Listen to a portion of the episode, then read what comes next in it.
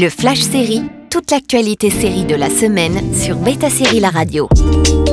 Bonjour à tous, quelles étaient les news sérielles de la semaine On commence avec des annulations en pagaille. Après 4 saisons, la série Westworld diffusée sur OCS n'aura pas de saison 5. HBO a officiellement annulé la série créée par Jonathan Nolan. Une cinquième et dernière saison était envisagée par la production, mais HBO en a décidé autrement. La saison 4 s'est terminée en août dernier. Même mauvaise nouvelle pour Fate The Wings Saga qui n'aura pas de saison 3 sur Netflix et pour Becoming Elizabeth qui est déjà annulée par Stars après une seule saison.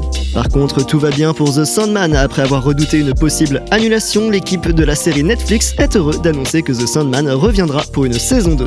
La série à gros budget était arrivée cet été sur la plateforme. Le 6 novembre est considéré comme le Stranger Things Day. À cette occasion, les scénaristes de la série Netflix ont dévoilé le titre du premier épisode de la prochaine et dernière saison. L'épisode s'intitulera The Crawl, qu'on pourrait traduire par l'action de ramper. Il n'y a pas encore de date pour la saison 5 et il ne faut pas espérer la voir avant 2024. WandaVision aura droit à son spin-off centré sur la sorcière Agatha Harkness jouée par Catherine Anne.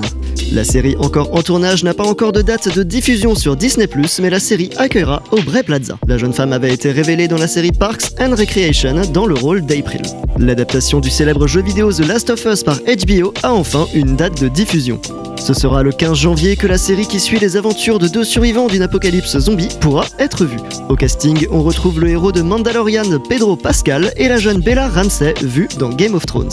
C'est tout pour cette semaine, on se retrouve très vite pour de prochaines news. Bonne journée à tous sur Beta Série La Radio.